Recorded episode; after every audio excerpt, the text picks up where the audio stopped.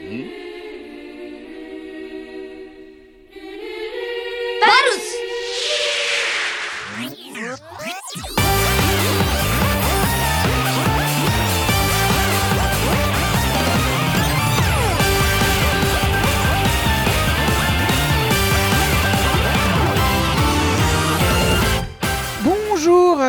Et à toutes et bienvenue dans un nouvel épisode de Kaorin, votre podcast musical des cultures visuelles japonaises.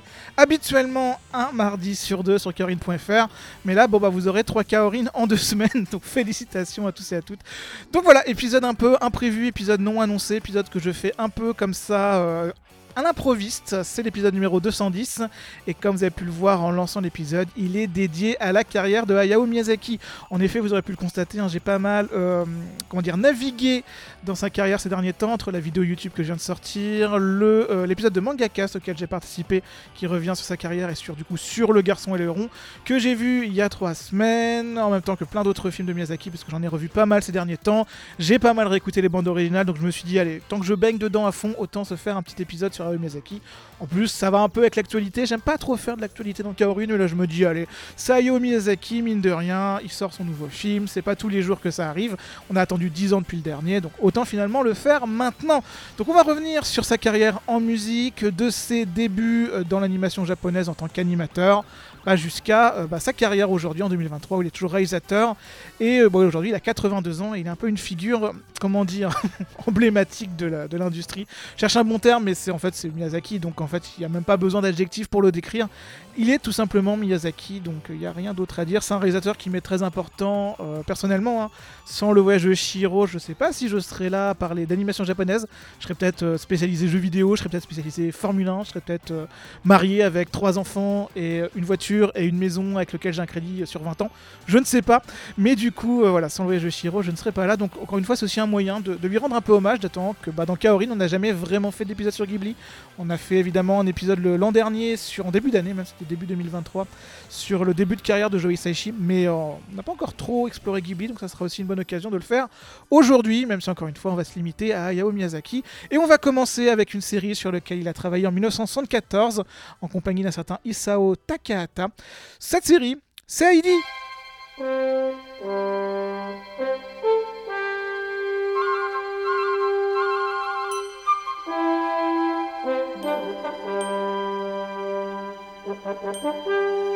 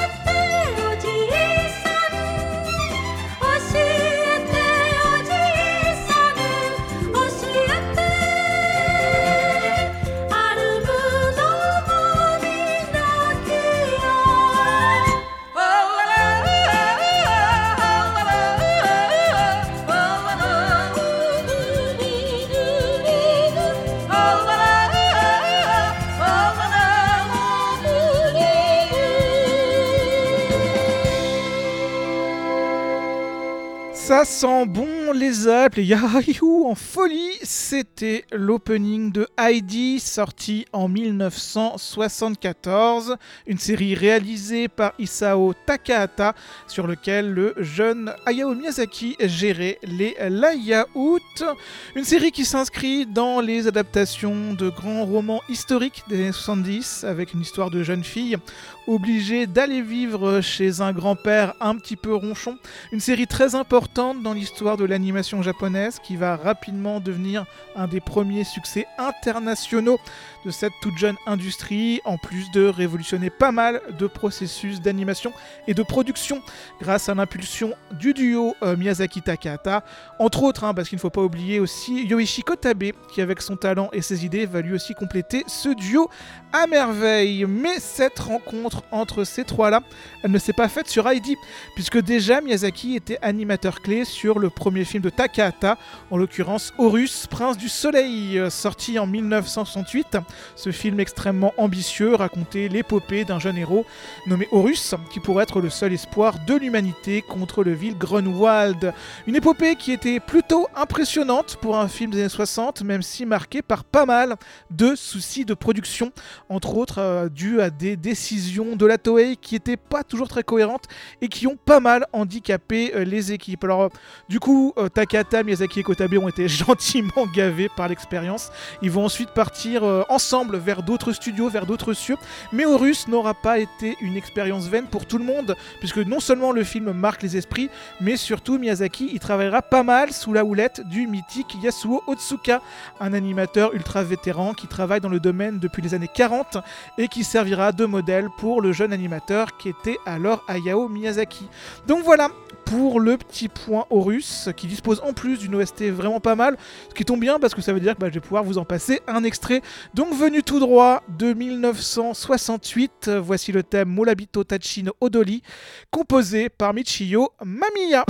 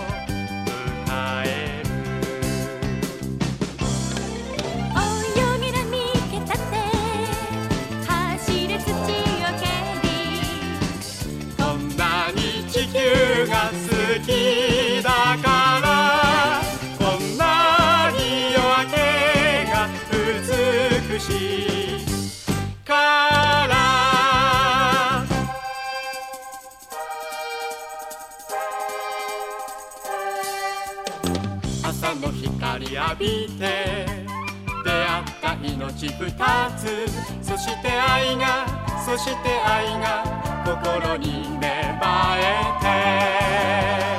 ほら生まれ変わった二人が望みの朝を迎える。歌や声合わせ踊れ方を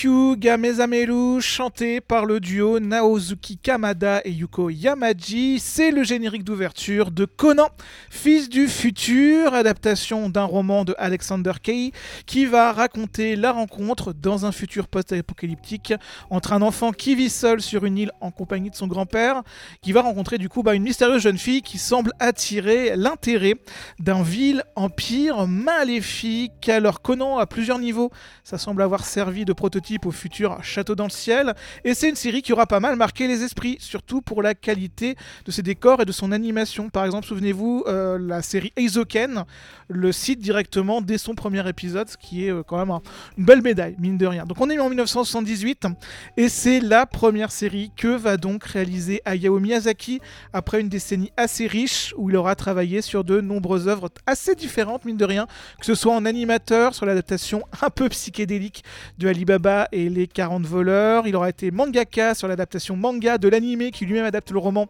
L'île au trésor. Faut un peu suivre, mais ça va, ça se fait. Ou bien il a aussi travaillé en scénariste sur le film Panda Petit Panda qui est réalisé par Isao Takahata. Sans oublier Heidi, bien évidemment, ou bien encore ben, Lupin 3. Le duo Takahata-Miyazaki va ainsi pas mal s'investir dans la première série de notre gredin cambrioleur. Et globalement, c'est un personnage qui va souvent revenir sur le chemin de Miyazaki, car passé la première saison, sortie en 1972, il va réaliser deux épisodes sur la seconde série, celle de 1977, avant bien évidemment de le retrouver ben, pour son premier film, Le Château de Cagliostro, une aventure rocambolesque qui met en scène le voleur Lupin III, qui va devoir ici s'opposer au vicomte de Cagliostro, une figure menaçante au secret sale. Et c'est un film qui aujourd'hui peut être un des plus fun films d'aventure de cette période, connu aussi bien pour sa très chouette séquence de course-poursuite que pour sa baston sur engrenage ou bien sa manière assez unique d'humaniser et adoucir le personnage de Lupin, qui est ici plutôt loin d'être le pervers au grand cœur de la version euh, télévisée. Il est juste au grand cœur, il est pas trop pervers dans celui-là, c'est un un peu rigolo. Et pour la bande originale, on y retrouve ce bon vieux Yuji Ono et son Explosion Band, toujours présent sur Lupin 3, qui ici offre au film pas mal de thèmes assez forts, assez envolés, comme ce thème Lone Wolf, qu'on va donc s'écouter tout de suite.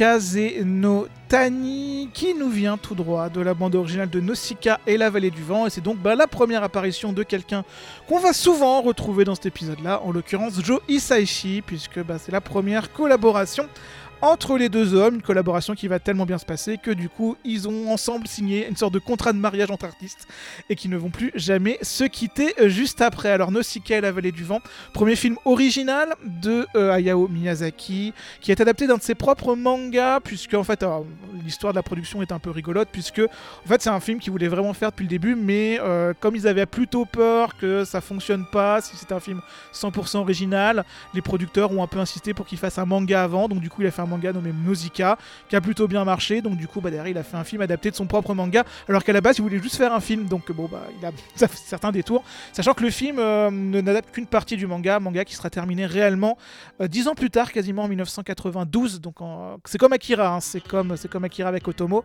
C'est-à-dire que le manga et euh, le film sont des expériences sont deux expériences extrêmement différents. Donc voilà pour Nausicaa et la vallée du vent. Alors après on pourra aller vers son film suivant, mais avant ça, il y a un petit détour. En l'occurrence, ce sera une série télévisée et ce sera Sherlock Holmes, adaptation, on va dire un peu un peu fourri, j'allais dire directement euh, directement les termes. Adaptation assez fun de, des histoires bah, du détective londonien bien connu. Euh, Miyazaki a réalisé quelques épisodes en 1980. En fait, Sherlock Holmes, c'est une série, un dessin animé qui a eu un- une gestation un peu compliquée puisqu'à la base, bah, Miyazaki devait réaliser la quasi-totalité de la série, sauf qu'il y a eu des problèmes de droit. En fait, euh, les Japonais se sont rendus compte au bout d'un moment que peut-être qu'il n'y avait peut-être qu'avec euh, avec euh, la, famille de Conan Doyle, etc., qu'ils n'avaient pas forcément tout ce qu'il fallait pour que la série puisse vraiment se produire. D'autant que c'est une coproduction avec des Italiens, donc en fait, du coup, c'était assez compliqué en termes de prod. Et la production a été gelée pendant 3 ans. Donc du coup, en 1983-1984, quand ils ont voulu reprendre, bah, Miyazaki il était parti sur d'autres projets. Donc il a pu réaliser que ces 6 épisodes-là qui ont été faits avant la mise en pause du projet. Et ces 6 épisodes qui sont... Alors en fait, techniquement, il y en a vraiment 5 qui sont réalisés par Miyazaki. Il y en a un sixième, on dit souvent qu'il est réalisé par lui, mais même s'il a un certain, euh, même s'il a un certain input dedans, il n'est pas forcément le réalisateur en, chef. Mais dans tous les cas, Sherlock Holmes, très chouette série dont on avait déjà un peu évoqué il y a deux épisodes à peine, l'épisode sur les détectives. Et on va ici se passer un morceau de l'excellente bande originale de la série. On la doit à Kentaro Haneda et on va s'écouter le thème du vil, du méchant, du sadique Moriarty.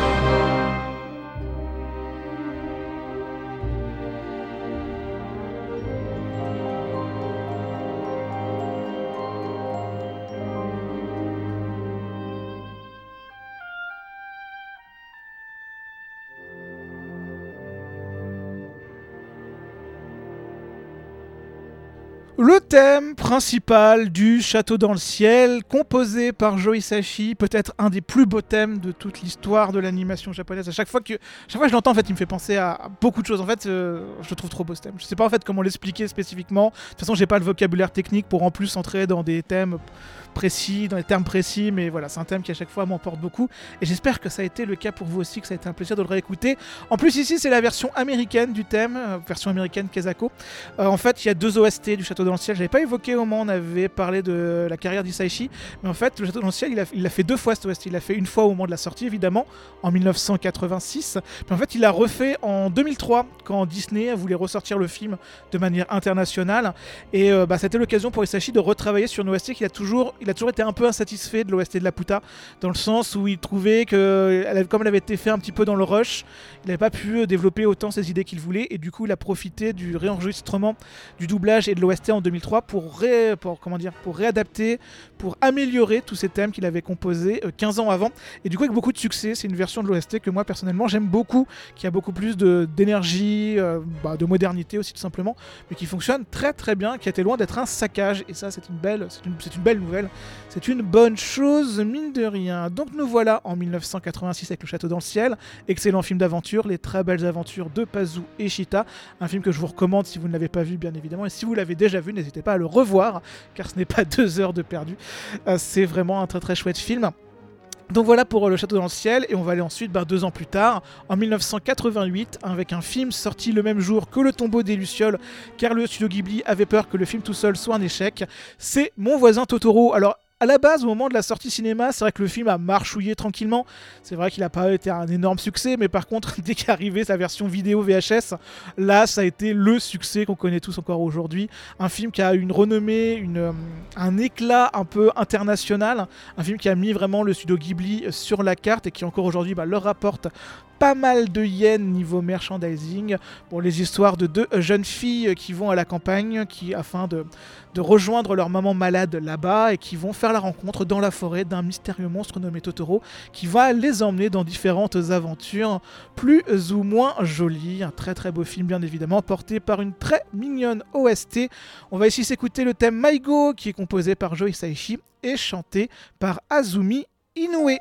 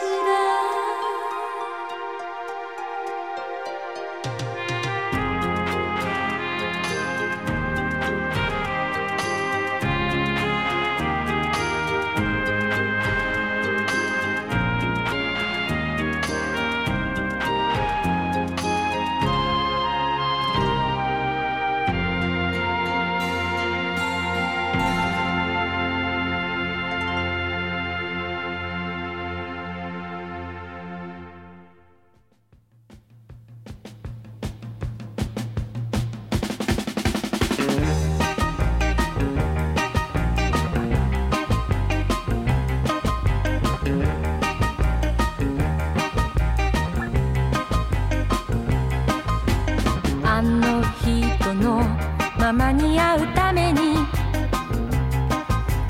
今一人列車に乗ったの。黄昏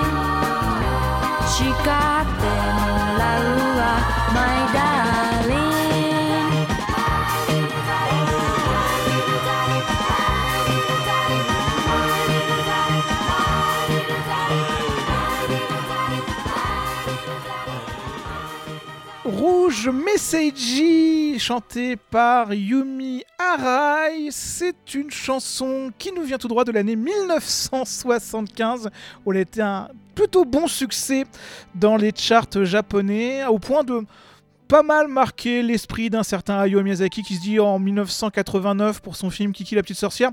Et si je mettais Ruji Meseji en opening donc du coup bah il l'a fait. Et donc bah voilà ça donne un très chouette opening très chantant qui fonctionne plutôt bien dans l'univers de Kiki la petite sorcière qui raconte l'histoire eh bah, de Kiki la petite sorcière qui va euh, partir du, de la maison de ses parents pour vivre bah, sa vie de sorcière indépendante. Va donc essayer de trouver sa place à travers la société de trouver un métier de trouver comment ses pouvoirs vont pouvoir aider les gens ce qui va l'amener à beaucoup de questionnements beaucoup de doutes beaucoup euh, de complexes de la page blanche même si ici c'est plus de la magie blanche euh, mais donc, du coup, un très très chouette film que j'avais pas forcément beaucoup aimé quand je l'ai vu euh, jeune, mais que quand je l'ai vu adulte, il m'a beaucoup plus, il a, beaucoup plus résonné en moi parce qu'il y a pas mal de thèmes qui sont quand même mine de rien assez adultes. Faut noter également que Rouge Message est aussi dans un autre animé, en l'occurrence Suzume de Makoto Shinkai, et ça c'est un beau hasard que j'aime beaucoup. Enfin, c'est pas un hasard du tout, c'est une référence pleinement établie.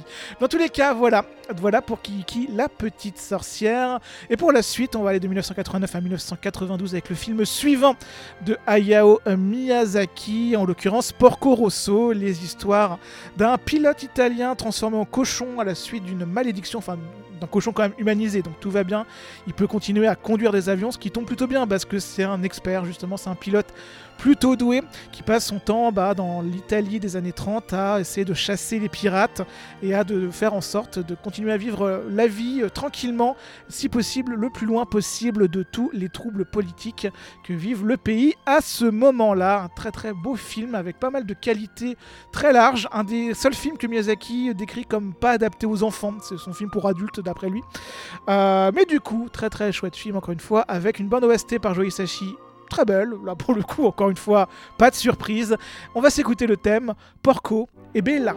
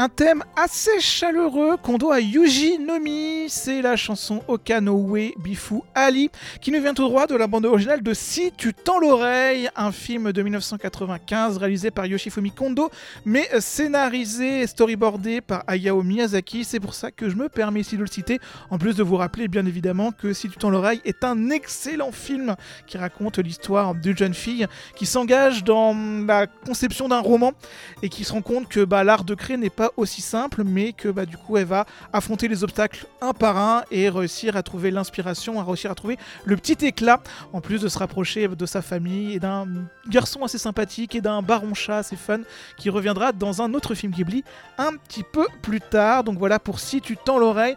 On est donc en 1995, qui est une période pour Miyazaki un peu compliquée, puisqu'en fait c'est une période où il subit beaucoup un syndrome de la page blanche. Il a beaucoup de mal à concevoir à ce moment-là. Ça lui arrive souvent, mais on va dire que ces années-là, après Porco Rosso, c'est un peu compliqué pour lui, d'autant que la production de Princesse Mononoke est assez pesante.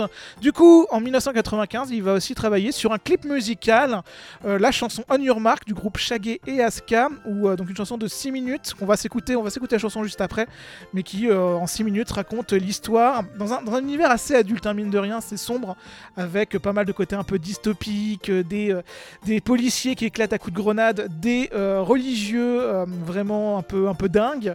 C'est un, un clip assez impressionnant, mine de rien, sous pas d'aspects, qui euh, fait un peu penser en termes de design à un peu toute cette période un peu dystopique des années 90 japonaises, du Ghost in the Shell, du Akira. On voit pas mal d'inspiration un peu dans ce genre-là, du Pat Labor par exemple. Bref, je vous recommande beaucoup le clip et on va du coup s'écouter la chanson On Your Mark par Shaggy et Asuka.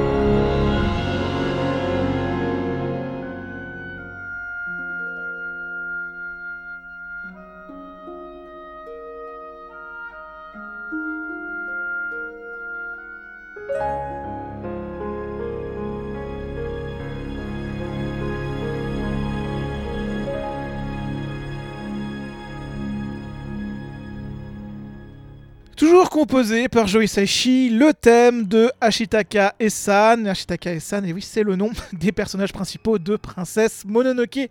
Tout simplement, film sorti en 1997 qui va être un énorme succès partout dans le monde. C'est le premier film qui va être distribué internationalement par Disney, par Benavista, qui du coup euh, bah, va aussi expliquer pourquoi le monde va aussi soudainement découvrir Miyazaki à ce moment-là. Ce qui est une bonne chose, mine de rien, on est plutôt content de l'avoir découvert internationalement comme ça, via un film qui lui aussi euh, est très généreux, très, euh, très foisonnant en termes de personnages, de factions, d'univers, de décors, d'ambiance. Un film euh, qui a beaucoup marqué là aussi. Alors, pas forcément moi, c'est un film que. C'est mon Miyazaki que j'aime le moins quasiment, mais du coup, un film quand même aux qualités indéniables et qui sera suivi en 2001 par un autre énorme succès international. Le voyage de Shiro, seul film d'animation japonais à avoir été récompensé d'un Oscar du film d'animation. Mais du coup, voilà, un très chouette film qui raconte l'histoire de Shiro, une jeune fille qui voit ses parents être transformés au cochon et pour essayer de les récupérer, elle va devoir travailler dans une auberge pour divinité, ce qui va être l'occasion pour elle et ben, de grandir, mais de grandir de manière un peu brutale parce que bah, le contexte va, va la forcer à sortir de sa zone de confort. Encore une fois, un film qui m'a profondément chamboulé, qui m'a profondément marqué. Je l'avais déjà dit en intro, avec une OST là aussi incroyable, une de mes favorites, mais je pense que mon, petit- billet personnel envers, euh, envers Shiro est pour beaucoup. On va donc passer un thème qu'on avait déjà passé dans Kaorin, que je trouve trop beau. C'est un des thèmes principaux du film, un des premiers thèmes qu'on entend. Le thème Ano Natsu et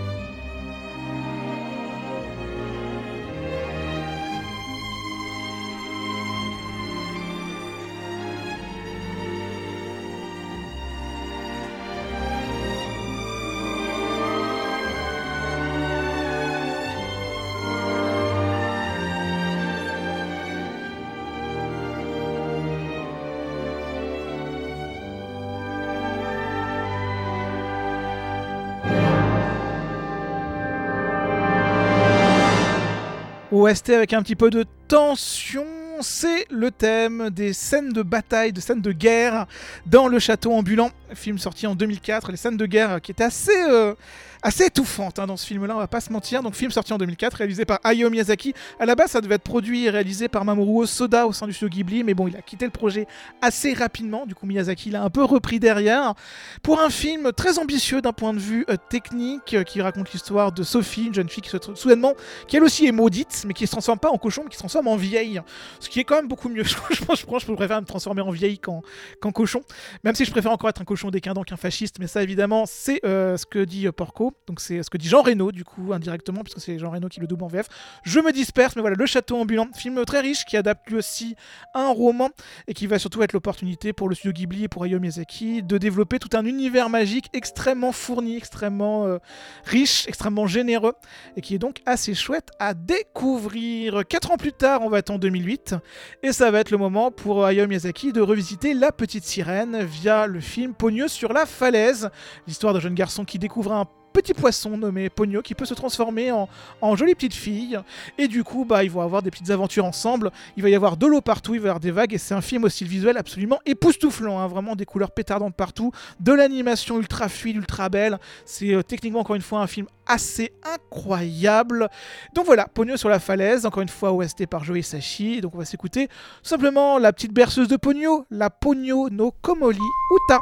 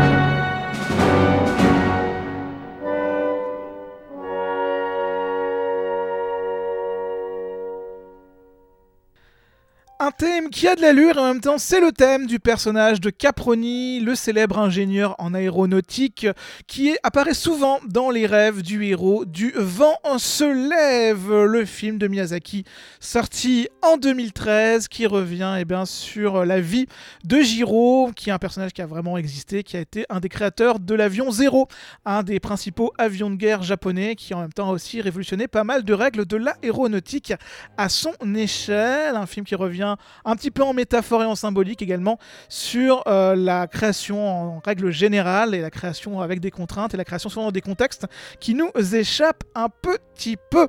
Ce film était donc censé marquer la fin de carrière de Miyazaki, d'autant que juste après, un an plus tard, le studio Ghibli fermait ses portes, commençait à, à passer à autre chose, et euh, bah du coup, euh, on était censé dire adieu ça, Miyazaki sur Le vent se lève, mais évidemment le studio va un peu se réactiver euh, quelques années après pour lancer la production du Garçon et le Héron, mais en fait pas que, puisque Miyazaki c'est aussi pendant les années 2000 principalement la réalisation de nombreux courts-métrages, que ce soit La chasse à la baleine, Mais le chant au bus, À la recherche d'une maison, Momon l'araignée d'eau, Le jour où j'ai cultivé une étoile, il a réalisé beaucoup de petits cours dédiés justement uniquement au musée Ghibli. Il faut prendre un ticket, il faut se balader dans le musée, et puis vous avez le droit à l'accès à une projection au hasard d'un court métrage. Vous ne choisissez pas lequel, vous ne savez pas sur lequel vous allez euh, tomber.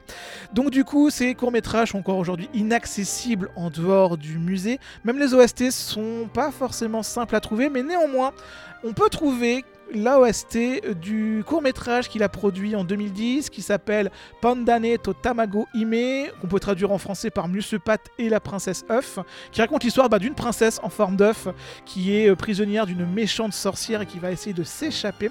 Une OST qu'on doit là aussi à Joe Hisaishi qui va pas mal s'inspirer euh, de, des thèmes composés par l'italien Antonio Vivaldi. À voir si vous allez bien le ressentir du coup sur la petite chanson qu'on va s'écouter qui s'appelle simplement Motif et qui est un des principaux thèmes du court métrage Pandane Totamago Ime.「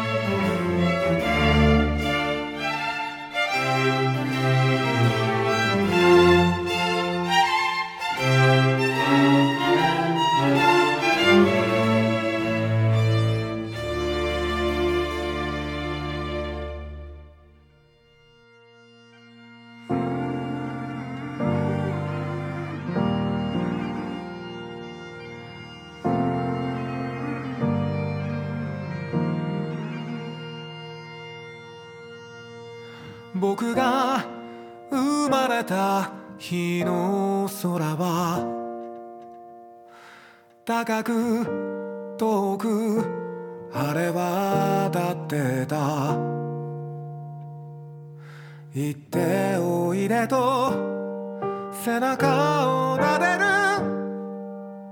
「声を聞いたあの日」季節の中ですれ違い。時に人を傷つけながら光に触れて影を伸ばしてさらに空は遠く。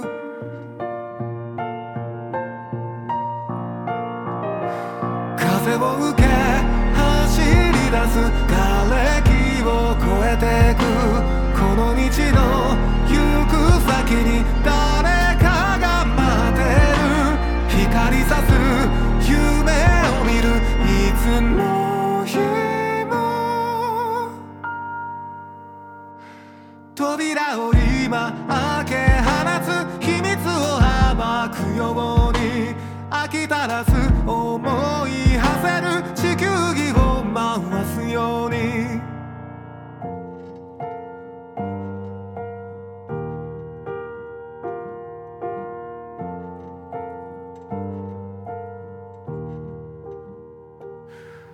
僕が愛したあの人は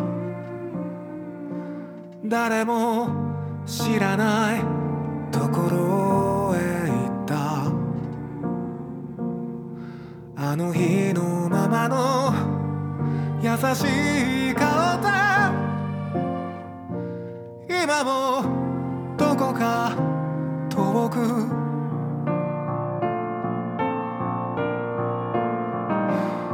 雨を受け歌い出す人目も構わずこの道が続くのは続けと願ったからまた出会う夢を見るいつまでもひとかけら握り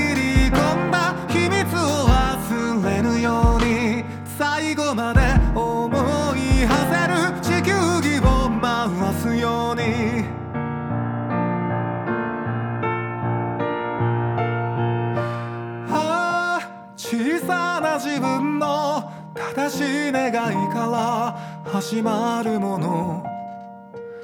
一つ寂しさを抱え僕は道を曲がる。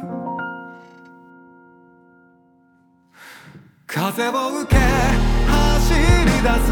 枯れ木を越えてく。この道の行く先に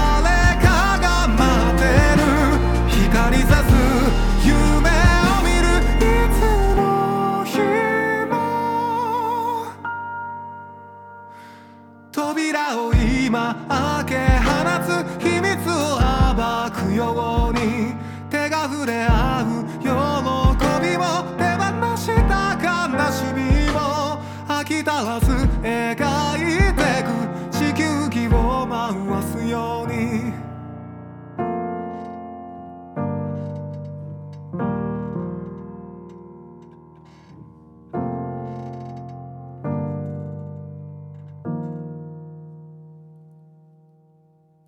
Bon, et bah écoutez, on finit très logiquement avec le générique de fin du garçon et le héron, la chanson Shikugi par Kenshi Yonezu, une chanson que j'aime beaucoup. Hein.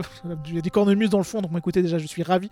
En plus, je trouve qu'il porte, vraiment quelque chose de fort et il clôture le film vraiment avec une- Avec, grâce, avec élégance. Et je suis content de revoir euh, Kenshi Yonezu sur, un- sur du Miyazaki. Alors déjà, on l'avait vu avec Joey Saishi sur euh, les, enfants, les Enfants de la Mer. Et du coup, je suis content de le voir sur le garçon et l'héron parce que vraiment, Kenji Yonezu, la, carrière qu'il a, l'explosion euh, de, de Vocaloid jusqu'à Miyazaki, tu dis, waouh, quand même, euh, ça va vite. En plus, en moins de 10 ans quasiment, euh, pas mal, hein, pas mal Kenji Yonezu, mine de rien.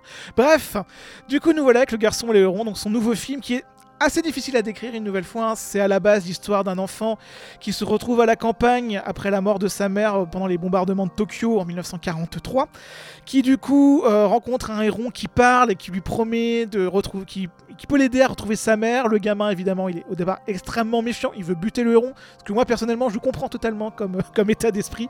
Mais finalement, il va se laisser emporter dans une aventure avec, avec ce gars, avec ce gars héron, et euh, il va être confronté à pas mal d'expériences très diverses et très variées qui, euh, qui vont pas mal le chambouler. Ou pas, ou surtout, est-ce que ça va surtout chambouler le spectateur? Compliqué à dire. Mais du coup, voilà, c'est Le Garçon et l'Héron, un film, euh, quand je l'ai vu, hein, quand j'en suis sorti, j'ai fait wow, il était particulier. C'est vraiment le film le plus unique de Miyazaki, euh, peut-être le plus personnel également, celui sur lequel on sent qu'il a le moins de pression, sur lequel il fait vraiment ce qu'il veut. C'est assez. C'est un film vraiment. On peut soit le suranalyser à mort, soit tu pars dans le principe que tu, faut, que tu peux suranalyser chaque. Mais c'est aussi un film qui, je pense, encourage beaucoup le lâcher prise, donc il y a beaucoup de choses à. Beaucoup de choses à en tirer et euh, ouais, c'est un film qui va être clivant, je pense, hein, parce qu'il est pas, hyper accessible, mais que j'ai trouvé vraiment assez, euh, assez fort. En tout cas, il est plutôt marquant.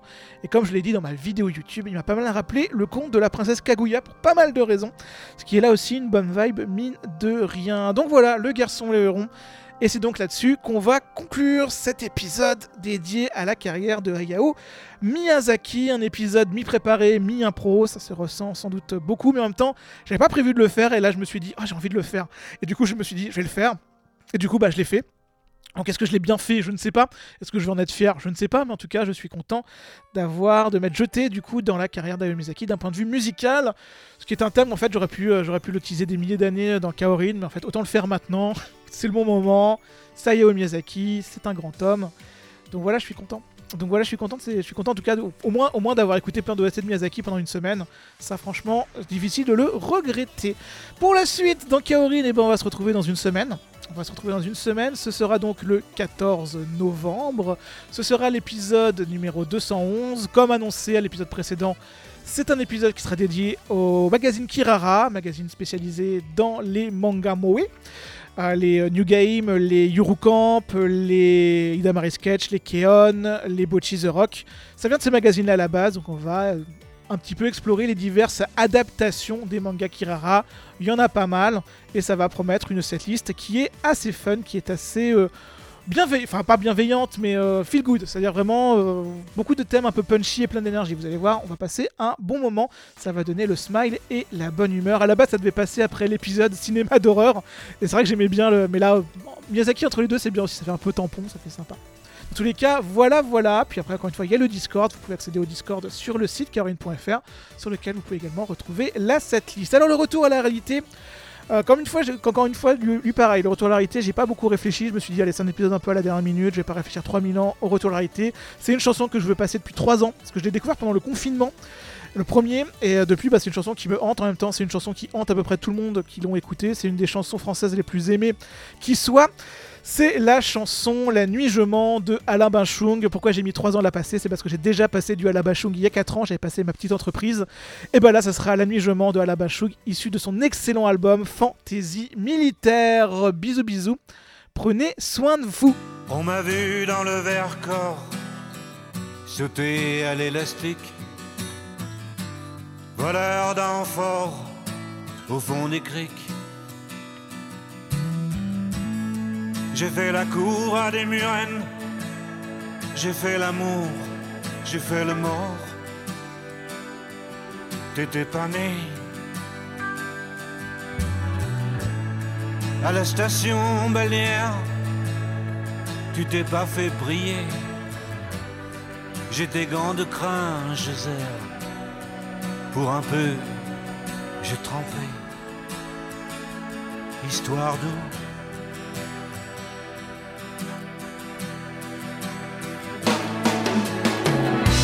La nuit, je mens, je prends des trains à travers la plaine. La nuit, je mens, je m'en lave les mains. J'ai dans les bottes des montagnes de questions où subsiste encore ton écho. Où subsiste encore ton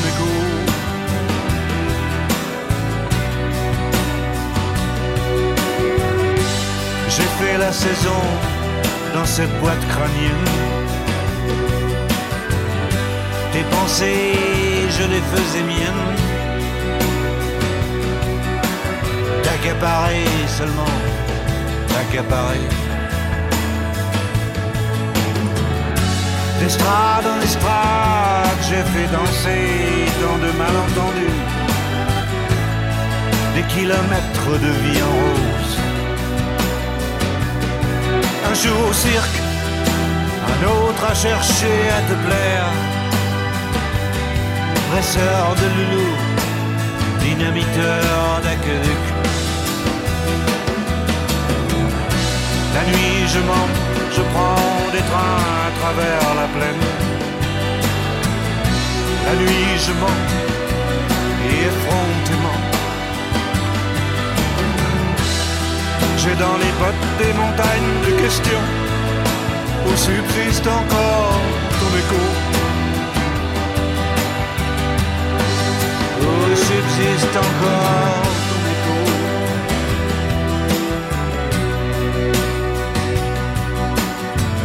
On m'a vu dans le verre corps sauter à l'élastique, voleur d'enfort au fond des criques. J'ai fait la cour à des murennes, j'ai fait l'amour, j'ai fait le mort. T'étais pas. La nuit je mens, je prends des trains à travers la plaine. La nuit je mens, je m'en lave les mains. J'ai dans les bottes des montagnes de questions où subsiste encore ton écho. Où subsiste encore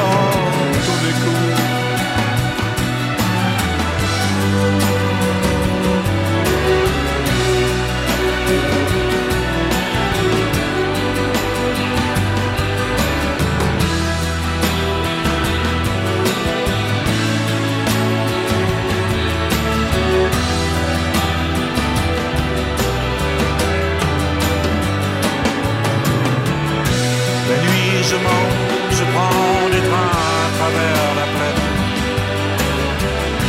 La nuit je mens, je m'en lave les mains. J'ai dans les bottes des montagnes de questions où subsiste encore.